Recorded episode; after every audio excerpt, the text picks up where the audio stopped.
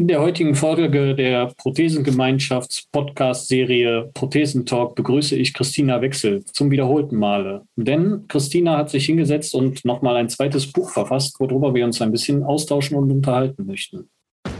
Deutschland geht gemeinsam weiter. Herzlich willkommen zum Prothesentalk, dem Podcast von und für Prothesenträger, Angehörige, Orthopädietechniker, Ärzte, Therapeuten und alle, die mit Prothesen im täglichen Leben zu tun haben. Diese Folge wird präsentiert von der Prothesengemeinschaft. Werde jetzt Mitglied unter www.prothesen-gemeinschaft.de oder lade dir die Prothesen-App in deinem App Store herunter. Jetzt aber erstmal viel Spaß mit der aktuellen Folge. Christina, ich grüße dich. Hallo, Servus Kim. Hi. Ähm, für die, die dich noch nicht kennen, möchtest du dich einmal kurz vorstellen? Äh, ja, kann ich gerne machen. Ähm, ich bin die Christina, bin äh, 39 Jahre alt, ähm, lebe in München, bin Heilpraktikerin und äh, Speakerin und jetzt Autorin und ähm, habe ja innerhalb von einem Jahr drei Schicksalsschläge erlebt. Ähm, meine Mama, die ist an, ähm, an Krebs gestorben und ein Jahr später hatte ich einen schweren Autounfall, wo ich dann meinen Unterschenkel verloren habe und auch da auch meinen, meinen besten Freund. Und über viele Wege und Erfahrungen habe ich dann beruflich äh, mich äh, umgesattelt und ähm, habe dann eine Ausbildung gemacht zur Heilpraktikerin, habe jetzt eine eigene Naturheilpraxis in München und arbeite auch als ähm, Peer im Rahmen von dem Peak-Projekt. Genau. Hast dich also von all den Schicksalsschlägen, so hart sie auch waren, nicht unterkriegen lassen und bist deinen Weg gegangen. Ja. Großartig. Ja. Krass. Ähm, das ist dein zweites Buch, was jetzt rausgekommen das, ist. Das erste ne? Buch. Das, das erste, erste, Buch? Buch Mist. Ja. Ich hatte irgendwie zwei im Hinterkopf. Okay. Vielleicht ähm, kommt noch ein zweites. Vielleicht kommt noch ein zweites. Warum habe ich denn zwei im Hinterkopf? Egal. Ähm, ja, Thema Buch. Wie, ich frage mal ganz salopp, wie lange hast du denn gebraucht? Um so ein Buch zu schreiben einfach?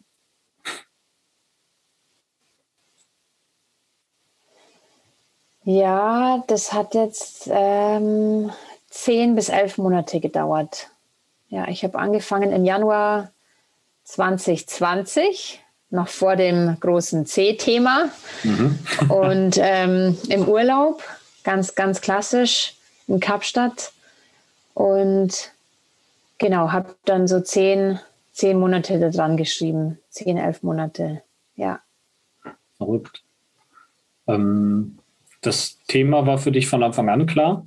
Oder hast du dich da inspirieren lassen? Wie bist du so am Anfang, sage ich jetzt mal, an das Thema Buchschreiben rangegangen? Ja, okay. Also das fing schon, das fing schon viel früher an, als, als ich dann den Unfall ähm, gehabt habe ähm, und dann ja, mich ins, kann man schon sagen, es war echt ein, ein, ein, schwere, ein schwerer Kampf, äh, mich ins Leben zurückgekämpft habe, haben dann viele im Freundeskreis und Bekanntenkreis gesagt, hey, du musst eigentlich, du musst unbedingt ein Buch schreiben, du musst de, deine Geschichte aufschreiben. Und äh, zu dem Zeitpunkt dachte ich mir so, was? Nee, ich, ein Buch schreiben, das ist ja, also so, das ist so Buch schreiben, oh Gott, das ist ja was mega Großes. Und ähm, mein, mein äh, Schreibstil grammatikalisch, äh, meine engsten Freunde kennen es, war, war noch nie so, so, war, so war noch nie so top. Und ähm, meine, äh, meine äh, Note auch in, in Deutsch, Aufsatz war auch grottenschlecht. Und der Aspekt, was noch dazugekommen ist, war nach dem Unfall, habe ich auch meinem Freundeskreis gesagt, boah, ich, ich, ich will auf gar keinen Fall Mitleid bekommen oder ähm, ich möchte auch nicht, dass ihr mich anders behandelt oder speziell behandelt oder und, und ich möchte natürlich auch nicht, dass ihr mich auf so einen Scheffel hochstellt, weil viele dann auch gesagt haben, ja, das ist so Wahnsinn, deine Geschichte und du bist Wonder Woman und was du alles geschafft hast, das ist echt unglaublich. Und ich habe immer gesagt, hey, nee, ich, ich will einfach ganz normal behandelt werden. Und, ähm, mhm. und dann ist zehn Jahre, elf Jahre sind dann ähm, sind, sind vergangen und durch eine Freundin bin ich dann auf ein, ein Frauen-Netzwerktreffen äh, gestoßen. Das ist der äh, Women's Hub hier in München, wo meine Freundin gesagt hat, ja, also das ist so ein Netzwerktreffen, wo fünf Frauen sozusagen auf die Bühne gehen und ihre Geschichte erzählen, ihre Vision, ihre Idee. Und, ähm, und die hat zu mir gesagt, ja, du musst unbedingt auf die Bühne und deine, deine Geschichte erzählen. Und, also nee, die hat am Anfang nur gesagt, ja, auf die Bühne gehen. Und ich nur so, was? Ich dachte, ich, ich komme da einfach mit und schaue mir die, die anderen Frauen auf der Bühne an. Und jetzt soll ich, ich auf die Bühne gehen. Zuhören. Ja, genau. Also was soll ich denn überhaupt auf der Bühne erzählen? Und dann sagt sie, ja, deine, über deine Geschichte, du Depp. Und ich so, ach, okay, äh, ja, weiß nicht. Und äh, so, es kam eins zum anderen und schlussendlich stand ich dann ähm, auf dieser Bühne und habe meine Geschichte erzählt.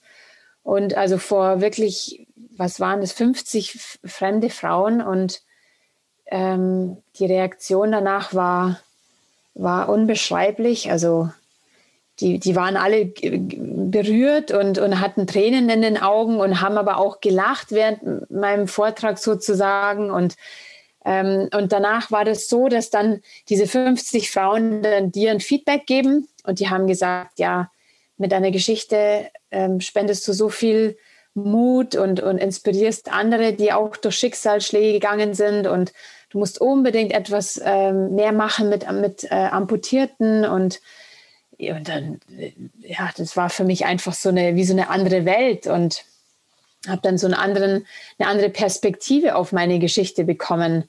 Und, cool. ähm, und ja, habe dann, dann führte irgendwie eins nach dem anderen und eine meiner besten Freundinnen, die äh, Journalistin ist, hat mich dann irgendwann angerufen und hat gesagt, so, Christina, jetzt reicht's. Ähm, jetzt müssen wir, ich, ich schreibe mit dir zusammen dieses Buch. So. Und, Nägel mit äh, Köpfen machen. Ja, ja genau. Man diesen Tritt noch, ja. ja, genau. Und dann ich so, äh, okay, Challenge accepted. Und dann ähm, haben wir, genau, dann, dann haben wir angefangen, dieses Buch zu schreiben, beziehungsweise ich habe ich hab dann dieses Buch geschrieben.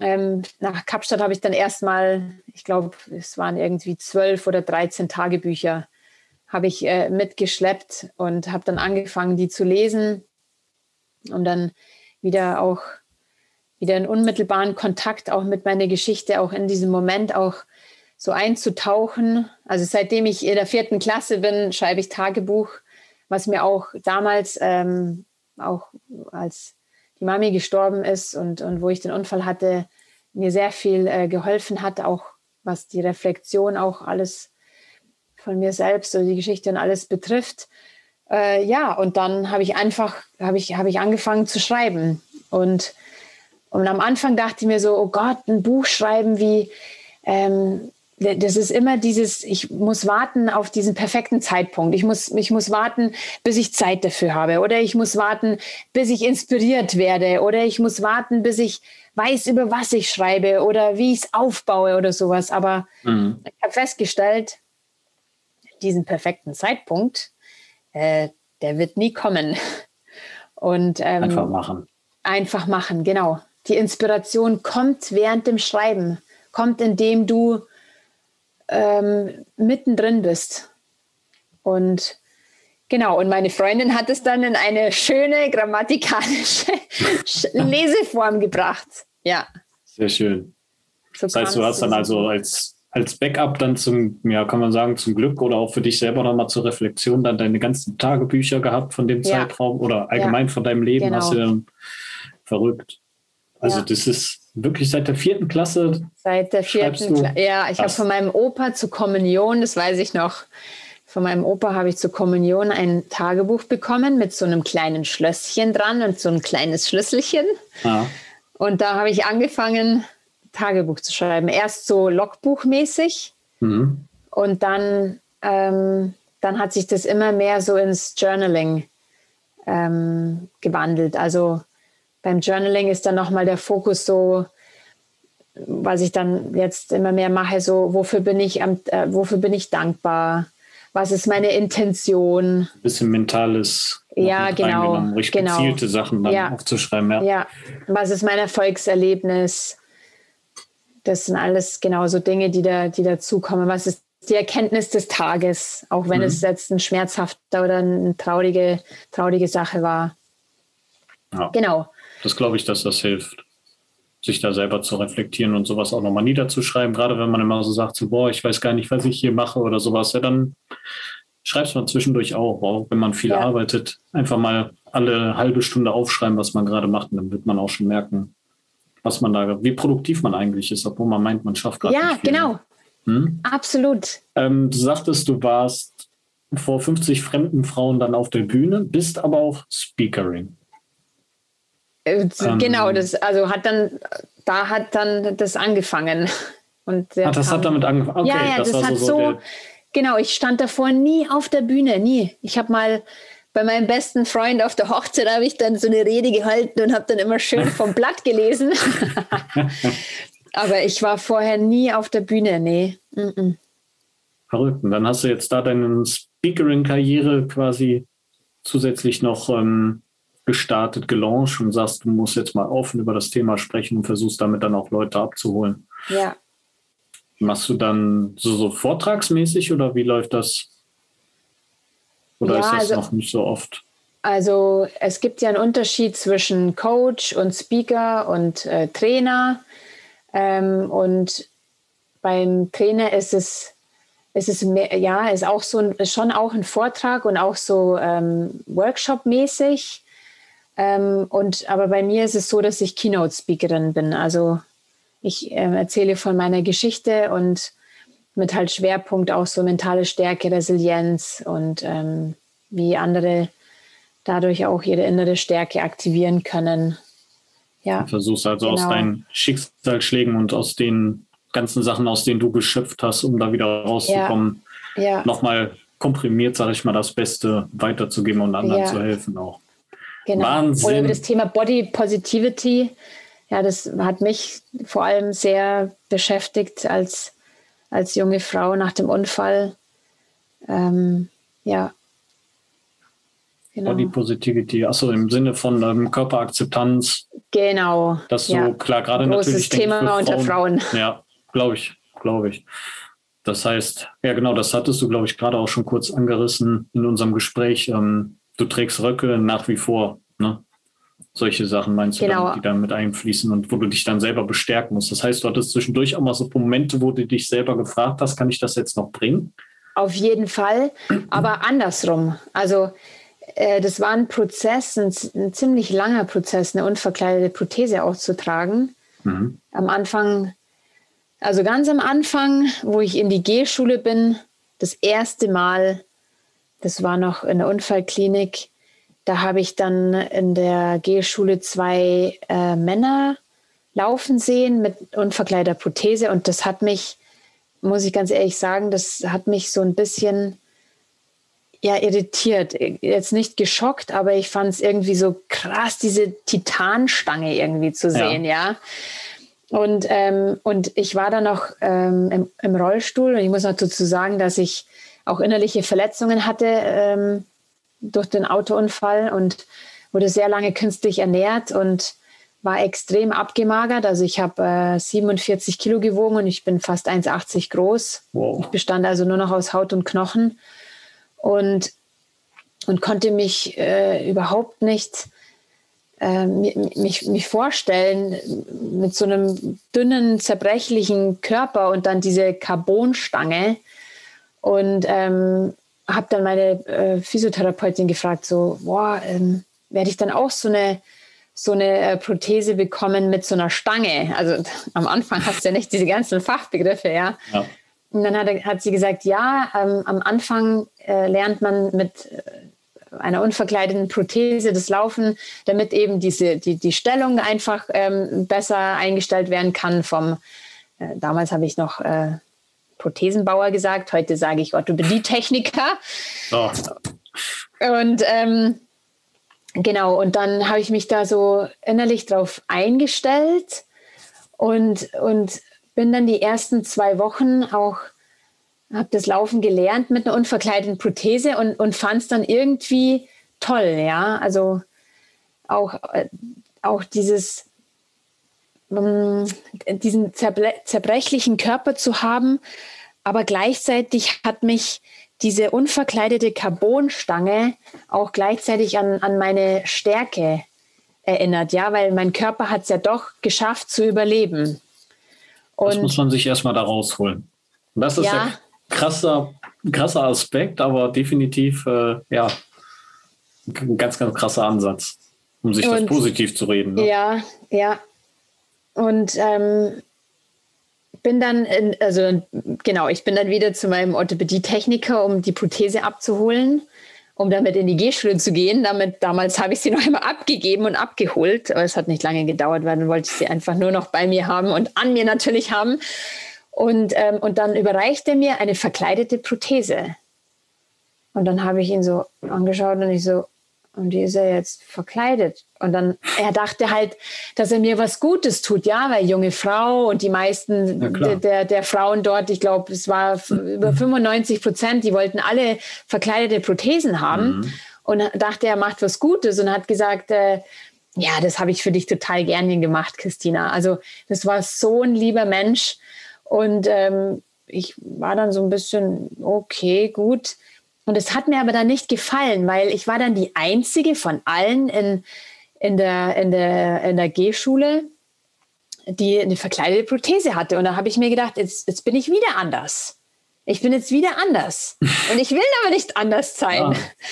Und so. ähm, genau, und dann bin ich wieder zu ihm hin und habe gesagt, ja, Dieter, es ist total lieb von dir, aber kannst du bitte die Verkleidung wieder wegnehmen? Und dann hat er mich nur so angelächelt und hat gesagt, ja, super gerne.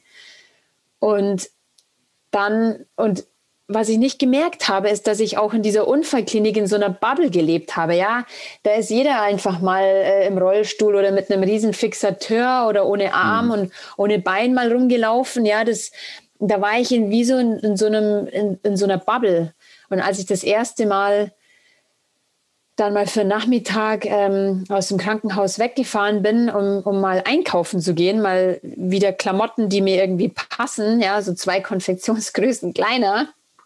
Ähm, und da fühlte ich mich dann auch wieder so anders und, und dachte mir so, oh Gott, das, ich, ich will nicht auch die ganze Zeit so angestarrt werden und ähm, und ich sehe eh schon so ungesund aus und, und wurde eh schon auch ganz oft angesprochen auf der Straße, wenn ich mal eine lange Hose anhatte, ob ich dann irgendwie eine, eine Essstörung habe und, und wurde dadurch auch immer wieder auch an diesen Unfall und, und auch an den Tod von meinem Freund auch erinnert.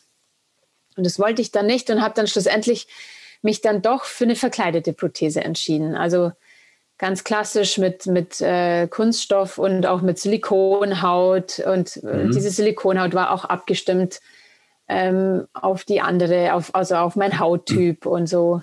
Also möglichst und, unauffällig dann doch wieder. Genau, möglichst unauffällig. Ich habe zwar trotzdem Röcke getragen, ähm, aber ich habe, also das war so eine Ironie, weil die Leute haben trotzdem geschaut und haben mich gefragt, was ich da habe, ob ich mir einen Meniskus oder sowas gerissen habe, warum ich da so eine, so eine Kniestärkung habe, also weil ich, weil ich ein Vakuumsystem habe ja. mit, mit Kniekappen. Äh, und dann habe ich gesagt, ja, nee, das ist eine Prothese. Und, und dann haben auch viele irgendwie auch so ein bisschen. Dann sind sie also, geschockt, weil sie damit gar nicht gerechnet haben. Ne? Genau, genau, die, die fühlten sich dann so peinlich berührt und, mhm. und haben sich dann auch entschuldigt, so, oh, es tut mir leid, dass ich gefragt habe, das habe ich jetzt nicht gewusst. Und ich so, ja, ke kein Thema. Aber wenn man mich halt direkt fragt dann, oder ehrlich fragt, dann gibt es auch eine ehrliche und direkte Antwort. Und, ja. ähm, und dann kam so dieser Turning Point, wo, ähm, wo ich ähm, für, für eine Prothesenfirma auf der OT World gelaufen bin. Mhm. Und ähm, mit einer unverkleideten Prothese. Und ich fand es dann dort so toll. Also ich fühlte mich dann wie Alice im Wunderland, als ich auch in diese Messe da rein bin.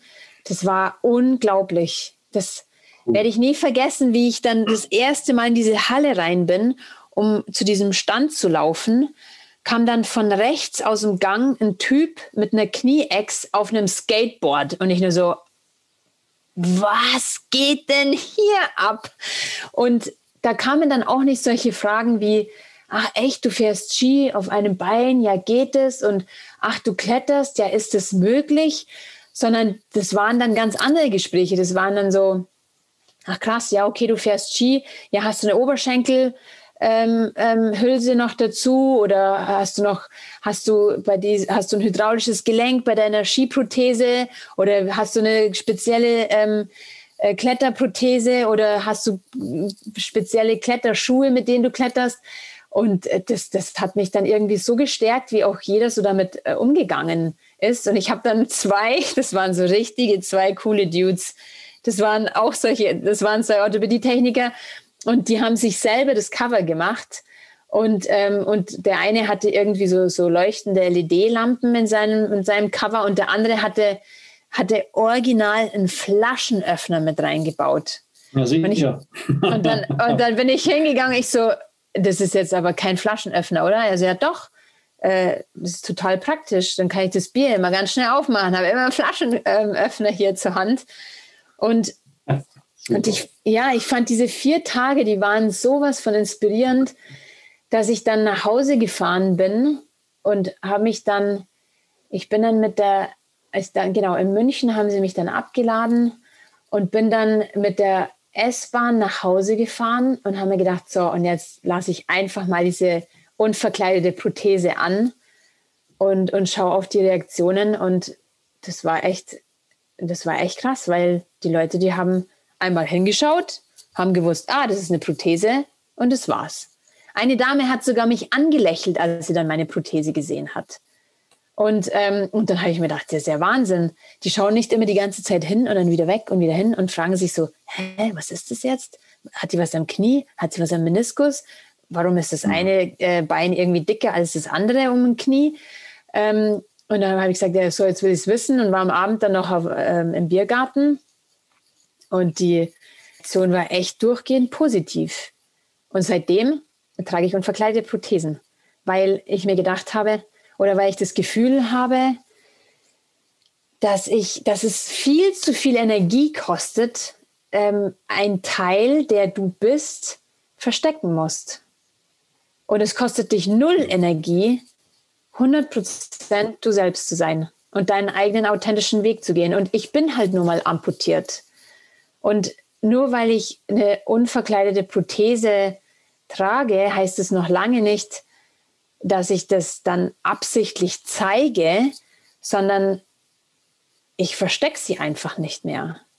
Ja. Und, ähm, und ich habe gemerkt, dass, dass wenn, also ich persönlich habe gemerkt, dass dadurch, dass ich mich auch mehr zeige, haben andere mit, mit irgendeiner Andersartigkeit das Gefühl bekommen, bestärkt zu werden, auch ihre Andersartigkeit zu zeigen und auch zu ihrem Körper mhm. zu stehen ja. und, und auch ähm, und, und auch den Menschen dadurch das Gefühl zu geben, hey, es ist nicht alles perfekt, so wie man das immer so schön auf Instagram und auf Facebook und weiß was ich, wo überall sieht. das ist einfach äh, Hashtag Real Life und nicht ja. Fake Life. Und, und dadurch, dass auch immer mehr Frauen sich auch so zeigen, wie sie wirklich sind, ähm, bekommen auch, bekommt das Umfeld auch ähm, ein echtes Bild von, von, von, von einem von einem echten Körperbild.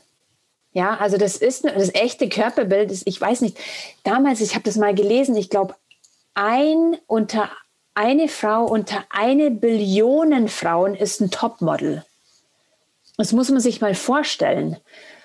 Aber alle Frauen, alle diese ähm, Billionen Frauen haben diese eine Frau als Vorbild oder als Idealvorstellung. Mhm. Das ist doch irgendwie Komisch, oder? Ja, vor allem dieses Hinterherrennen von Sachen, was auch vielleicht gar nicht typenmäßig zu einem passt, wodurch man sich nicht mehr in diese Richtung bewegt, sondern eher mehr davon distanziert nachher auch. So ist es. Ja. ja Wie so stehst du denn dazu? Du hast das gerade so schön angeschrieben, äh, angesprochen. Die Leute fragen dich dann, kannst du das noch damit machen? Also man reduziert einen ja dann doch, glaube ich, recht schnell auf die Prothese runter, oder? Hast du das als negativ ja. empfunden oder nimmst du das als Kommunikationsfaktor eher wahr? Oder? Genau, also ich, ich, genau, ich sehe das als Kommunikationsfaktor wahr und ich sehe das auch als Möglichkeit, mit den Glaubenssätzen, ich sage es jetzt mal ganz plakativ, mit den Glaubenssätzen von anderen Menschen aufzuräumen. Mhm. Weil ähm, ich, ich, ich meine, ich, ich finde es, ich, ich find es wahnsinnig wichtig, dass ähm, alle Menschengruppen, nenne ich es jetzt mal, integriert werden. Aber es ist auch wichtig, dass auch, auch dass diese äh, Menschengruppen auch die anderen Menschen auch integrieren. Und wie schafft man das? Indem man ähm, andere Menschen auch daran teilhaben lässt. Das heißt, wenn mich jetzt, also bei Kinder ist sowieso noch mal was ganz Spezielles, ja, dieses ja, Thema Kinder, ja, das ist ja, ja, eh das Allercoolste, wie Kinder darauf reagieren. Sowieso. Und das Interessanteste dabei ist es, wie die Eltern darauf ja. reagieren. Das kannst du, das kannst du du kannst es sicher 100% nachvollziehen, dass, dass die Wege wirklich so auseinandergehen. Na klar, die Kinder rennen auf dich zu und so, wow, was ist das ja, denn? Genau. Und was ich gar nicht leiden kann, lass das, der Mann hat da Aua am Bein. Genau, genau, so, genau. Ey, ich habe da kein genau. Aua. Erzähl deinem ja. Kind nicht so einen Mist. Das ist wie ja. früher immer so, ja, da kommt die Polizei und steckt dich rein. Weißt ja. das, das, ist so negativ durch die eigene Kommunikation. So, nein, ich habe ja. kein Aua. Oder so. wenn, wo die Eltern sogar noch den Kopf anfassen von den Kindern und so ja, und wegdrehen. wegdrehen. Ich einmal ähm, erlebt, ja. Oder, oder auch sagen, oder, oder auch sagen, oder sich auch entschuldigen für das Kind oder sa sagen, nee, also, äh, weißt du was ich, Hans-Peter, das darfst du, nein, das, das darfst du nicht fragen. Ja. die Kinder holt man sich ähm, direkt ran und die Eltern stehen auch mhm. automatisch daneben parat.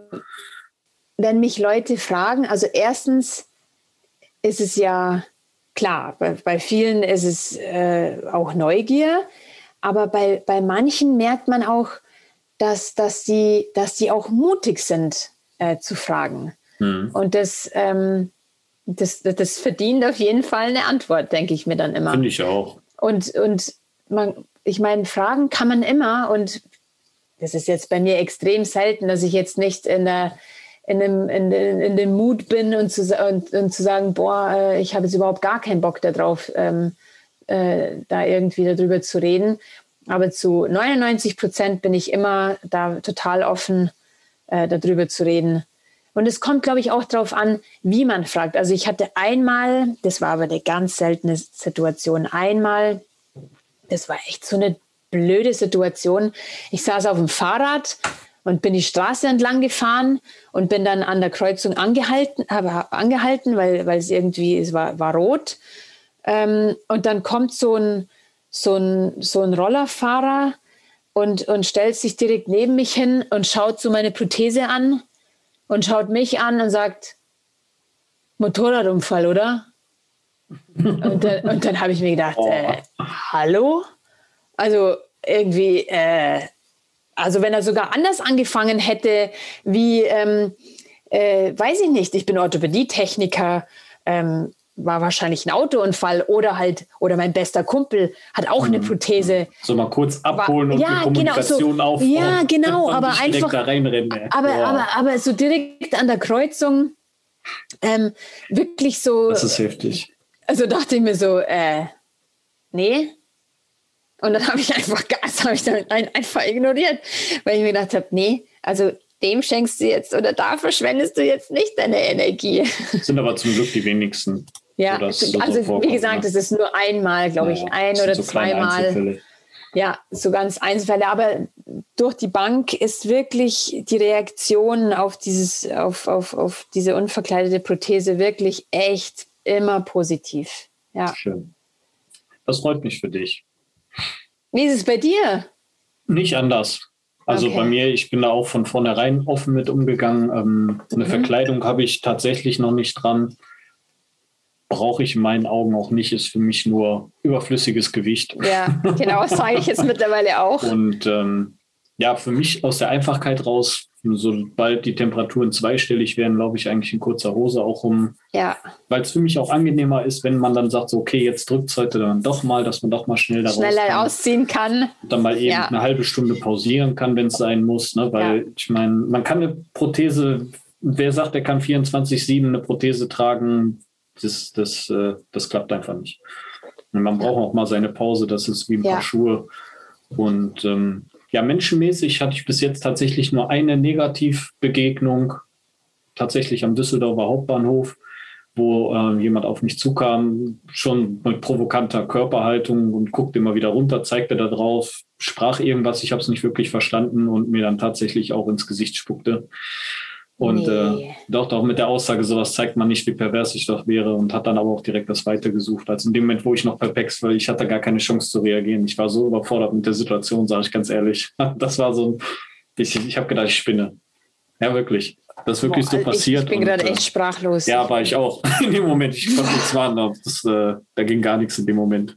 Meine Frau, die guckte mich nur so an. Hat er das jetzt echt gemacht? So, ja, keine Ahnung. Hat er gemacht. Klar, natürlich in dem Moment ist Aggressionslevel auf 100 Prozent, aber im nächsten Moment habe ich mich auch einfach ganz ehrlich gefragt, menschlich, warum? Der muss ja irgendwas damit verbunden haben, was ihn jetzt so schockiert hat, dass man das nicht zeigen sollte, ja. Gibt also es anscheinend ich, auch. Ich, ich, ich weiß es nicht, aber was ich mir vorstellen kann, ist, dass dieser Mensch so sehr verletzt wurde mhm. in seinem Leben und, und, und so eine offene Wunde hat, dass das Einzige, was, was ähm, ja, ja, ihn davor bewahrt, ähm, dass seine Verletzlichkeit zu zeigen ist, ist mit so Aggression und Wut mhm. und ähm, mit ja maximal das war so, eine, also so einen krassen Gefühlsausbruch zu Herzmauer. haben. Herzmauer. Ja. Wahnsinn. Ja. Aber das war auch wirklich mein einziges negatives Erlebnis. Ansonsten, mhm. ja, Kinder, das gleiche Synonym. Ne? Wenn die auf mich zukommen, äh, ich hole auch die Eltern direkt mit ab und sagst so, nee, ist vollkommen okay, guckt ruhig und ähm, ja. Willst du mal anfassen? Willst du mal anfassen, willst ja? du mal haben. Ja. Man merkt schon immer, spätestens, wenn man das Bein auch mal auszieht, dann wechselt bei manch einmal die Gesichtsfarbe. Also da ist so, glaube ich, ein bisschen Fingerspitzengefühl gefragt. Ja. Aber also nur die Prothese aus. Jetzt nicht nur das nackte Bein zeigen, den Stumpf zeigen. Aber so Prothese aus ist für die Leute dann doch schon manchmal oh, ein Schluck, Schluckmoment. Ne? Mhm. Mhm. Aber ansonsten, wie gesagt, total offen und äh, ich komme ja damit klar. Ich ja. lebe damit normal. Für mich war es sogar eine Erleichterung und deswegen gehe ich damit auch sehr, sehr offen um und habe da auch gar keine Berührungsängste mit. Ja. Im Gegenteil, ich sehe dann auch lieber diesen Teil, ob auch Rollstuhlfahrer oder Prothesenträger. Ich beschäftige mich auch gerne mit dem Problem, die ich jetzt vielleicht nicht habe, die andere aber wiederum haben. So was kann man da für Lösungsansätze finden? So. Ja. Das finde ich sehr, sehr spannend, wenn man ja, sich da einbringen möchte. Ja. Wie erklärst du es? Noch eine, Sprich. ich habe ich habe eine Frage jetzt an ja, dich. Wie, wie, erklärst, wie erklärst du das dann immer Kindern? Also wenn die, also wenn man dich jetzt fragt, äh, mich hat man mal gefragt, warum hast du da so ein Brett unter deinem Bein? Ja, genau, das ist immer so. Ey, was ist das denn für ein cooles Bein? Sind dann so die Jungs, wenn die ankommen und mhm. die Mädels, die schauen dann mal hinterher und fragen dann so, Mama, Mama, was hat der da für ein Bein? Und äh, mhm. wenn ich das so mit halbem Ohr noch mitkriege, dann drehe ich mich auch um, gebe denen auch schon die Chance, mich dann mal kurz anzusprechen. Ja und ähm, gehe dann auch direkt mit offen rein und sage dann so, das ist durch einen Motorradunfall, war mein Fuß so kaputt, dass sie mir den abnehmen mussten. Ne? Ja, genau, das sage ich auch immer. Der war so ja. kaputt, dass sie mir den abnehmen mussten. Ja. ja. Und dann, dann so auch eine lustige ähm, Reaktion auch von meinem Neffen. Der hat gesagt, äh, wie abnehmen? Hat der da, hat der da eine Säge verwendet?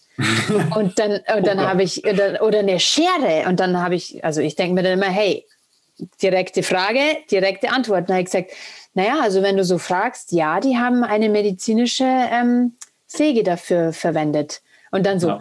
hat er das Blut ganz fest gespritzt? Gott. Ja, echt mal so der. Da so. einer, ja, bildlich, ne? genau. Kinder, die haben ich Fantasien und Bilder neun. Jahre alt, neun mhm. Jahre alt.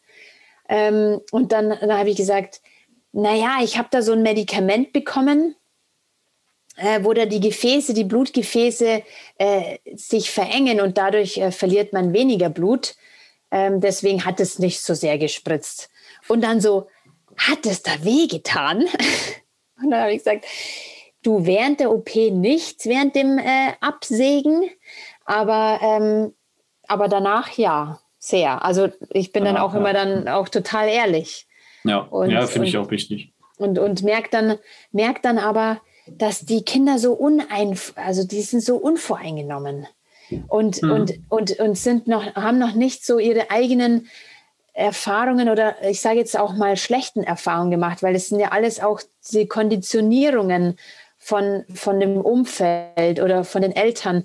So, so ein Kind, wo, wo Eltern hat, die sagen, um Gottes Willen, das, da, da darfst du nicht fragen und sowas fragt man nicht und da schaut man nicht und, ähm, und da hat diese Frau Aua und sowas und das ist ganz schlimm für diese Frau. Ja, dann wächst dieses Kind natürlich auch so auf, dass ja. das schlimm ist und dass man da nicht hinschaut und nie wieder fragt. Und, das aber nicht. ja, und, äh, und, und dann gibt es aber auch diese Eltern, wo ich auch, ähm, auch die Erfahrung gemacht habe, so, so, Mama, was hat die da am Bein? Dass dann die Mama sagt, äh, weiß ich nicht, frag doch die Frau selber. Und da merkt man dann schon, ah ja, okay, da weht der, der Wind dann anders. Ja. ja. ja. aber da kann man dann super direkt, wenn man es mitkriegt, direkt aufgreifen. Ne? Genau. Finde ich schon gut. Und dann kommen auch die super Gespräche zusammen. Und die Kinder sind dann halt aufgeklärt und wissen dann auch schon mal Bescheid. Warum auch nicht? Ja, genau. Das ist nichts Schlimmes. Ich möchte noch mal ein bisschen auf dein Buch zurückkommen.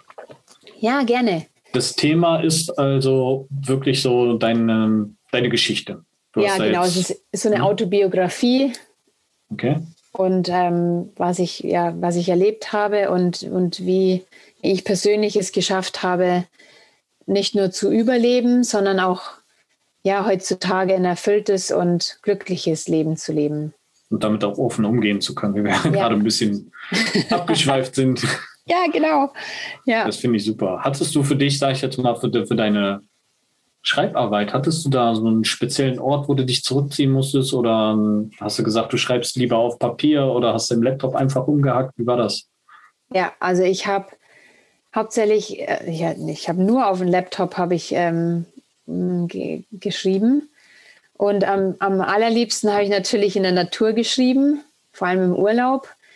Ähm, habe an vielen verschiedenen Stellen, also zum Glück war es da dann mittlerweile dann auch Sommer und äh, da durfte man auch dann wirklich äh, hier nach Österreich und, und, äh, und Schweiz und ähm, dann war ich auch einmal beim, beim Segeln auf dem Segelboot in Kroatien, habe da auch geschrieben. Da war ich am meisten im Flow. Also weil, weil ja. ich eine wahnsinnige ähm, Naturliebhaberin bin und da meine Kraft schöpfe und da am, am besten in so einen Flow-Zustand komme.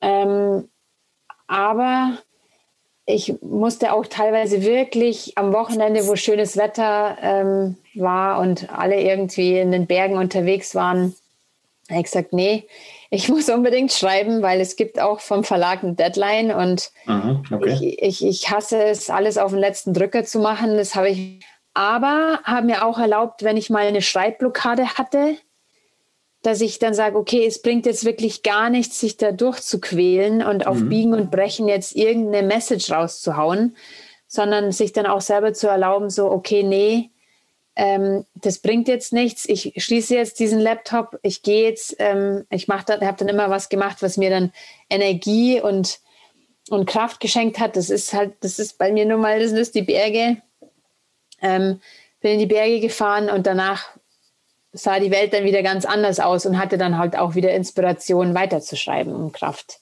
Schön. Ähm, also konntest du deine Schreibblockaden durch kleine Trips und kurze Auszeiten selber wieder in die Bahn bringen. Ja, genau, genau. Und so ein Buch zu schreiben, also habe ich auch gemerkt, ach, ich bin dann auch durch Phasen durchgegangen. Also wirklich habe ich mir auch teilweise gedacht, hey, für wen hältst du dich eigentlich, ein Buch zu schreiben? Also solche Gedanken. Oder auch solche Gedanken wie, oh Gott, so ein Scheiß wird doch niemand lesen wollen. Wer liest denn so einen Schmarrn? Das Feedback oder, ist wahrscheinlich jetzt genau gegenteilig, oder? Es ist noch nicht veröffentlicht. Äh, ah. Deswegen habe ich jetzt noch nicht, also klar, die wenigen Leute, die es ähm, vorab schon zum Lesen bekommen haben, hm. Äh, da war echt das, das, das Feedback ähm, sehr positiv, was mich wahnsinnig freut.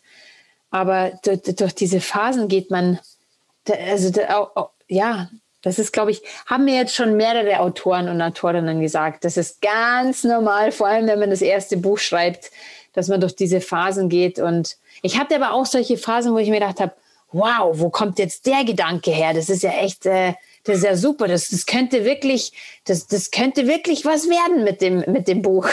Hattest du dann auch mal so einen Punkt, wo du sagst, so, boah, das ist jetzt so cool, dass das davor wieder blöd ist und hast angefangen, in den alten Sachen rumzuwurscheln oder hast du fortwährend weggeschrieben? Nee, und da hatte ich aber die größte Angst, dass, ähm, dass ich dann, also es läuft so ab, du, du gibst das Manuskript ab, mhm. immer wieder dazwischen die ganzen ähm, Kapitel gibst du dann der, der Lektorin und ähm, zum, zum, zum, zum Korrigieren. Und, ähm, und dann gibst du es am Schluss, gibst du das ganze Manuskript ab und dann kommt der sogenannte Umbruch. Und der mhm. Umbruch ist so, wie es im Buch stehen würde, also auch mit der Formatierung und alles Mögliche. Mhm. Und die Schriften und was, was auf welcher Seite steht und die Absätze und so. Und da hatte ich so Angst, das auf einmal durchzulesen, weil ich mir gedacht habe, oh je, hoffentlich werde ich nicht Stellen lesen, wo ich mir denke, oh nee, das geht ja irgendwie überhaupt gar nicht. Und da denke ich jetzt wieder ganz anders drüber nach oder so. Aber erstaunlicherweise blieb das Gott sei Dank aus. Und ich hatte dann wirklich, wo ich dann fertig gelesen habe, hatte ich echt ein gutes Gefühl und habe gedacht, boah, du kannst echt stolz auf dich sein, du hast echt ein Buch geschrieben. Oh, super. Und, wie viele ähm, Seiten hast du geschrieben? Oder wie viele Seiten wird das Buch final haben? Ich, ja, so 250 Seiten. Das ist nicht wenig. Ja, ja. Ist aber nicht, ist aber jetzt auch nicht so ein dicker Schinken. Also Nö, das war mir auch ganz äh, wert, weil ich mag nicht so gerne so dicke Schinken lesen, selber lesen und ähm, das ja. muss halt auch im interessanten Rahmen bleiben. Ne? Und so eine Autobiografie ja. ist halt irgendwann auch, ja, ist auch irgendwann mal zu Ende. Und ich glaube, man sollte auch die Themen nicht zu doll auspressen, um dann irgendwie Seiten zu füllen. Das macht, glaube ich, auch keinen Sinn. Genau, das war auch die Herausforderung am Anfang, so über was schreibe ich denn ganz viel oder was schreibe ich denn intensiv? Ähm, apropos ab intensiv, also in dieser Intensivstation habe ich natürlich, auf Intensivstation habe ich wahnsinnig viel geschrieben, weil das für mich solche bedeutenden Momente waren, auch, auch über die, ja, über die, über diese wertvolle Arbeit auch von den Krankenpflegern und den ja. Krankenschwestern zu schreiben, das ist, das war mir so wichtig, dass das auch in die Welt getragen wird, was die eigentlich für einen krassen Job machen und einen die Hand halten und die Haare flechten und und mit einem mit einem warmen Waschlappen ähm, die, die, die den Schweiß von der Stirn äh, wegwischen, weil du so solche Schmerzen hast. Und also das war, das hat mich so berührt, deswegen, das musste ich einfach schreiben. Und cool. ähm, ja, und auch die, die, diese ganzen Fragen, die ich mir gestellt habe, auch auf Intensivstationen, werde ich jemals meinen Traum verwirklichen können, wieder auf Reisen gehen zu können und oh Gott, werde ich jemals wieder einen Mann kennenlernen, der mich so liebt, wie ich bin. Da, da war alles noch, ich war da noch so jung, da war alles, da habe ich mich hauptsächlich über äußere Faktoren definiert und, und dann zu erfahren, dass, dass es nicht über die äußeren Faktoren geht, sondern über, über deine, deine wahre Essenz, ja, deine, deine, dein, dein eigenes authentisches Wesen, ähm, dass alles davon abhängt, davon habe ich dann halt auch ein bisschen länger geschrieben. Ja. Super. Ich bin total gespannt auf das Buch. Ich bin eigentlich gar kein Leser, bin ich ehrlich gesagt. Aber ich glaube, das wird mal wieder so ein Ding sein, was ich mir auch mal geben würde, weil ich finde das mega interessant und von deiner, von deiner Art her, wie du das auch erzählst, interessiert mich schon alleine, wie das nachher in geschriebenen Worten aussieht und äh, wie das Ganze, wenn man selbst so eine Story erlebt hat, wie das auf einen wirkt. Also ich bin da echt gespannt drauf. Und ich bin auch voll gespannt auf, auf deine, also auf, auf, auf deine Bewertung oder wie du das Buch findest, weil was mir auch so wichtig war, was mir immer wieder bewusst, was ich mir bewusst sein wollte bei dem Buchschreiben, ist, ich wollte nicht so eine klassische Heldenreise, über so eine klassische Heldenreise schreiben. Ich wollte mhm. auf gar keinen Fall, dass das irgendwie nach außen so rüberkommt, ähm, was halt viele von der, also in der Presse so teilweise ähm, gedruckt wird, so, ah ja, das ist ja nicht so schlimm. Heutzutage gibt es ja so tolle Prothesen, mit denen kann man alles machen. Ja. Und äh, das ist so eine Aussage, die, ja, die, die ich schwierig finde, weil wir zwei zum Beispiel gehören zu den vier Prozent von, von, von den Amputierten, die auf dramatischer Weise jetzt ein Bein verloren hat. Und, ähm, und da gibt es noch so viel andere Prozente, auch, weiß ich nicht, Knochenkrebs zum Beispiel, wo die wirklich jahrelang Chemotherapie hatten und mhm. wirklich einen großen Leidensdruck hatten oder auch, auch, auch die älteren Herrschaften, ja, mit Diabetes oder mit einer, ähm, mit einer Gefäßerkrankung. Also das war mir ganz wichtig, dass dieses Buch authentisch geschrieben ist und, und nicht so, ähm, ja, da kriegt man so eine tolle Hightech-Prothese, das ist ja das Nächste, ob du genau, überhaupt diese die Hightech-Prothese kriegst mhm. und die läuft dann von alleine und alles danach ist möglich. Ähm, nee, es ist danach nicht alles möglich. Ich kann mein Bein nicht wieder anwachsen lassen, aber ich habe festgestellt, dass wenn ich meinem Herzensweg folge, dass dann meine Möglichkeiten grenzenlos werden und dass es immer Wege gibt. Und das war mir auch immer, ja, das war mir ganz wichtig. Finde ich super. Ich freue mich darauf. Wann kommt das raus? Am 23. März. 23. Und du kannst es überall bestellen, wo es Bücher gibt. So. Von Amazon bis über deinen ähm, kleinen Buchladen an der Ecke. Dann supporten ähm, wir den mal wieder. ja, ja, unbedingt. Ja, Sehr und schön. ich freue mich über, ich freue mich über Bewertungen über das Buch. Das also wenn das Buch rauskommt rein. und ihr habt es gelesen, auf jeden Fall mal ein Feedback geben. Und dann. Gerne. Ja. Ich sag danke, Christina, für deine Zeit. Ich sag danke für deine wertvolle Zeit, Kim. Ich wünsche dir noch einen schönen Tag beziehungsweise ein schönes Wochenende mittlerweile. Ich dir auch. auch. Bis bald. Bis Ciao. bald, hat mich mega gefreut. Ciao, Servus. Vielen Dank, dass du wieder mit dabei warst. Die Folge wurde präsentiert von der Prothesengemeinschaft. Bewerte diesen Podcast und empfehle ihn deinen Freunden und Bekannten. Aber schalte vor allem auch nächste Woche wieder ein zu einer neuen Folge des Prothesentalks.